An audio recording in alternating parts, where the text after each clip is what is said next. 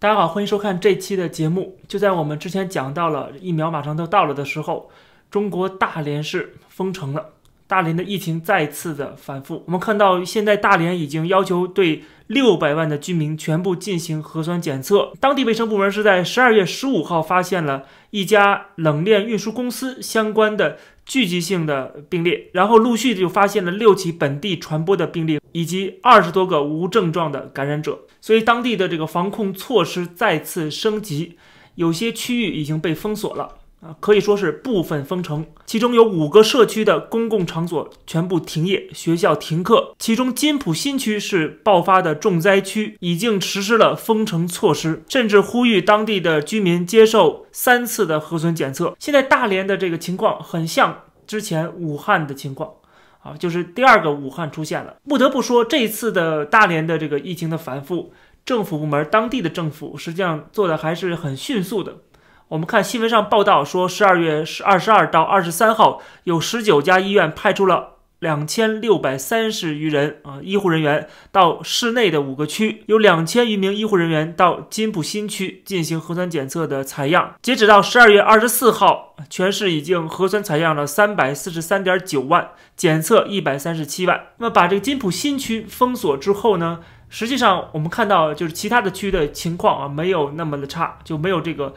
呃，现在被封锁的这个区的情况那么差啊，也就是说，他们现在的反应还是很迅速的，呃，做的工作还是挺多的。而且我们看整个大连市所有的校外培训机构全部暂停线下的教学，大连市各区教育主管部门已经下达了通知啊，所有的线下授课全部停止。所以在我看来，大连市的这些做法啊，虽然会有一些影响一些人们的生计。啊，包括有些人困在家里边，物价也在上涨，但是相对来说，它的这个迅速的反应和它的应对措施啊，不让这个疫情扩散，做的还是可以的啊，我认为还是不错的。我觉得这可以看得出来，就是一个城市，它如果按照科学的方式啊，比较有效的去进行城市的管理啊，其实都可以做得到。那这些城市实际上很多城市都可以做得到。最怕的是有一个党中央，最怕的是有中国共产党这个从上到下的中央集权体制啊！他为了维护这个体制，他会做出很多不管是侵犯人权还是掩盖真相的一些情况啊，造成更严重的伤害啊，对这个人民、对全世界造成严重的伤害。在武汉疫情爆发的时候，或者是这个疫情传播到全世界啊，我们可以看得出来，直到今天中国政府都不承认。所以这就可以看出来，就是地方的自治实际上。他是要做的比这个一个大一统的中央集权的一个体制要好得多。一个大一统的中央集权体制就会出现这种啊，为了维稳，维稳是第一位的，所以他要牺牲人民，牺牲这个人权，牺牲自由。但是一个城市自己他去建设，他自己有自己的一套这个管理的模式，符合这个城市管理的呃经验和这个。科学的手段的话，一个城市的生活的人民是可以安居乐业的。这就是为什么我是一直支持地方自治的。我认为地方自治要比大一统要好，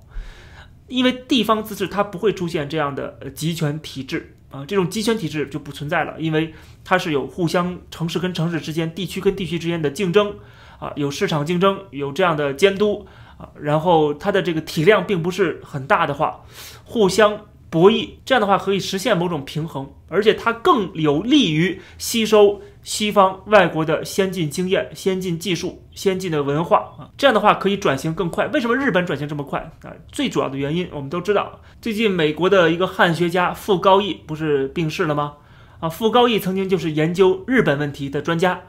他就讲过，说日本的这个为什么它的转型能够这么迅速啊？最主要原因就是日本有一个封建体制啊，这个封建体制就是地方自治啊，实际上就是权力的分散。有这种权力分散，它转移是非常快的啊。但是中国不是，中国是个大一统的这样的一个体制啊，它是一个中央集权的，所以说它很难转动。所以如果中国实现这个地方自治的话，我倒认为啊，这是一个好事儿，不仅消灭了一个在亚太地区、印太地区威胁整个世界的一个庞然大物，威胁地区和平稳定，威胁这个自由民主价值观的这样的一个政治势力啊，把它消灭掉的话，实际上我认为是一个非常非常好的事情。那如果中国能够真的分裂的话，能够成为很多小的部分啊，有自己的管理、自己的发展，按照自己人们的需求、人们的这个经验和人们的呃这个风俗习惯，